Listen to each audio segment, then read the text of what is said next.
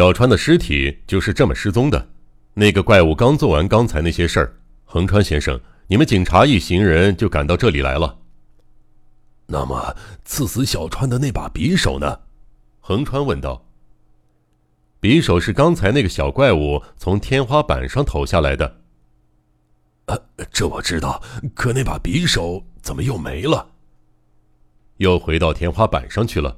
那把匕首柄上系着一根结实的细绸带子。那家伙还是动了一番脑子的，为了不让凶器留在现场，他就想出这么个办法：从天花板上投下飞刀，杀死敌人后，就拉着绸带把飞刀拉上去。门窗紧闭的屋里没有凶器，也没有罪犯，却有人被刺而死，听起来有些神乎其神。但谜底一揭开，原来十分的简单。那么，凶手呢？那个浑身乌黑的小怪物是什么人呢？警部又问：“那个蒙面人是谁？也想不到的人物，我也只是在两三天前才发现的，因为很意外，我都怀疑他是不是真的。”就是说，横川急不可耐的说道：“那家伙是这个案犯的真犯。真犯嘛，在某种意义上是真犯。在告诉你们他是谁之前，先请你们继续看戏。”下面是今晚这场戏的第二幕，小五郎含糊其辞的说道：“第二幕接着刚才的吗？”“对，而且这第二幕是请你们看的关键一场戏。”“哦，好吧。”警部急着想知道事情的真相，只好答应往下看小五郎的戏。第二幕重演小川正一尸体失踪后两三天内发生的事儿。这些犯罪是相当秘密的，警察和烟柳家的人都不知道。不是齐藤被杀事件吗？警部惊叫起来。不是的，在小川事件和齐藤事件之间，这间屋子里还发生过一起无人知道的杀人事件。这段开场白非常成功，两位观众大为兴奋，催促着第二幕快点开演。现在，电灯再关一会儿，在开演之前先说一下，马上要在这里真实的再现一场凶杀事件。当然，这只是表演，因此无论发生什么事儿，都不要出声，也不要动手动脚。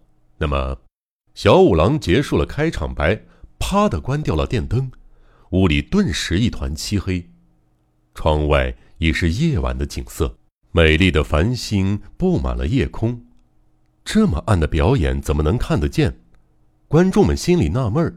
忽然，一束光线直射到对面的墙壁上，那排佛像像幻灯画一样出现在眼前。小五郎事先准备了手电筒，是手电筒的光束照到对面的墙壁上的。光束徐徐掠过佛像群，离开墙壁，在房门上停了下来。定睛一看，光束中。门拉手在慢慢的转动着，有人在门外开门。拉手一停止转动，门便一点一点小心翼翼的打开了。猛烈的好奇心和极度的紧张感，使横穿颈部也透不过气儿来，握着手电的手直发抖，墙壁上的光束也不住的摇晃。晃动着的光圈里，从门外闪过一个人，一看那人。尽管小五郎事先做过交代，两个观众仍然是大吃一惊。那人头戴黑呢帽，身穿黑斗篷，脸上戴着一副大墨镜，嘴上戴着个大口罩，打扮和没有嘴唇的怪物一模一样。怪物在光束中慢慢的往前走。随着怪物向前走动，小五郎的手电筒也像舞台上聚光灯追踪演员的表演一样，一点一点的往前移动。观众们觉得像是在观看移动拍摄的电影。怪物一边走，一边眼睛盯着小怪物藏身的天花板，他好像知道通往天花板的路。不一会儿，怪物走到正面墙壁的中间。在一尊如来佛坐像前停住脚步，眼睛仍然盯着天花板，身子蹲了下来。他要干什么？这当口，天花板的角上响了一下，紧接着“呼”的一声，一把飞刀像闪电一样直向怪物刺来。啊！第二次杀人，说时迟，那时快，只见戴口罩的怪物嗖的一闪身，躲过了飞刀，转过身抓起飞刀后面系着的绸带，把它拽了下来。随着一声惊叫，天花板上哆哆嗦嗦的响起了匆忙的脚步声。失去武器的小怪物惊叫着逃走了。戴口罩的怪物将屋子中间的一张桌子拉到天花板洞口处，上边放着两把椅子，而后踏上椅子，轻巧地爬上了天花板。不用说，这期间电筒的光束一直随着演员的表演不停地移动。电筒突然照着天花板的一角，演员们都在天花板上面。好像一时不会下来，舞台暂时空着，表演看不见，声音却能听见。天花板上好像老鼠打架一样乱作一团，两个怪物在天花板上拼命地追逐着。不一会儿，追逐声戛然而止，逃命的小怪物被抓住了。两个观众屏住气息，竖耳静听。天花板上究竟是怎么回事？未免太近了吧？谁赢了？猛然，死一般的沉寂中，隐约听到一丝细微的声音，是谁被勒死了？那是临终前的呻吟声。然后过了十来秒钟，天花板上发出了脚步声。不多时，洞口里掉下一根细绳子，绳头上挂着一个瘫软的身躯。尸体擦着椅子桌子，静静地躺在地毯上。果然不错。个子小的家伙打输了，绳子挂着的尸体就是那丑陋的小怪物。全身乌黑的小怪物头上勒着一根红带子，看上去像是一道伤口。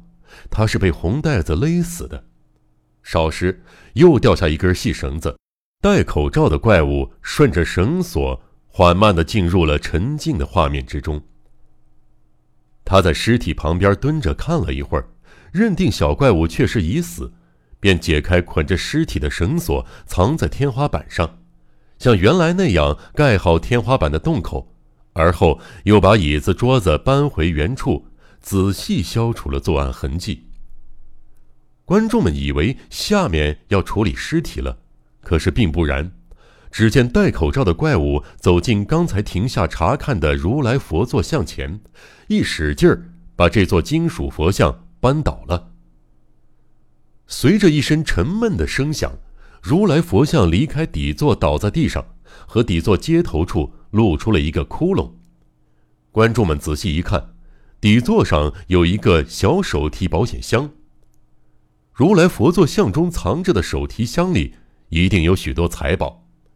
戴口罩的怪物打开箱盖，将箱里的东西往口袋里装，不，只是做出装东西的动作。取出里面的东西后，怪物将保险箱原样放好，而后把坐像安放到原来的底座上。放好坐像，怪物抱起小怪物的尸体出了屋子，三个人又尾随其后。横川倒没有怎么样，三谷却脸色苍白。他并不是觉得表演精彩，而是被吓坏了。三谷先生不舒服吗？小五郎忽然发觉三谷的神色不对，用电筒照着三谷的脸。不，没什么，竟是些神乎其神的事儿我有点儿。三谷笑着说，脸色惨白如纸，额上汗珠直冒。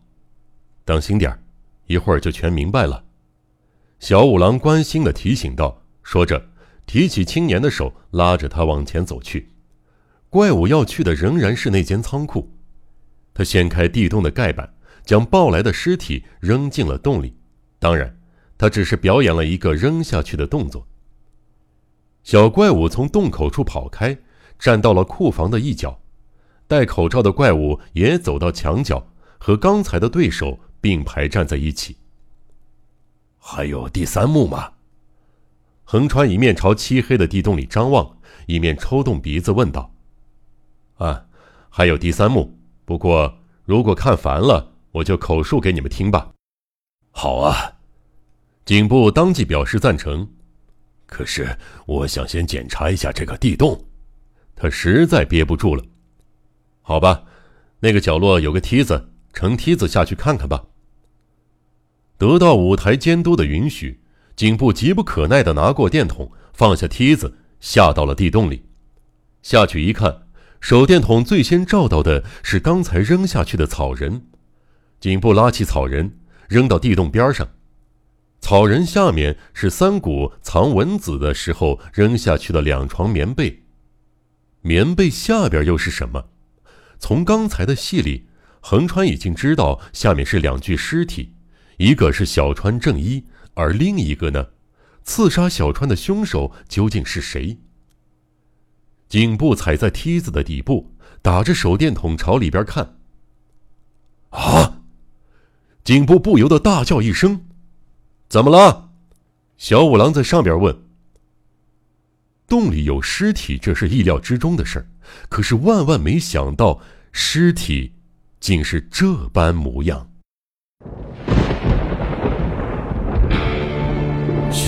悬疑、惊悚、恐怖、恐怖、推理、推理，《江户川乱步小说集》，我是播讲人赵鑫，让我们一起走进这个光怪陆离的世界。光怪陆。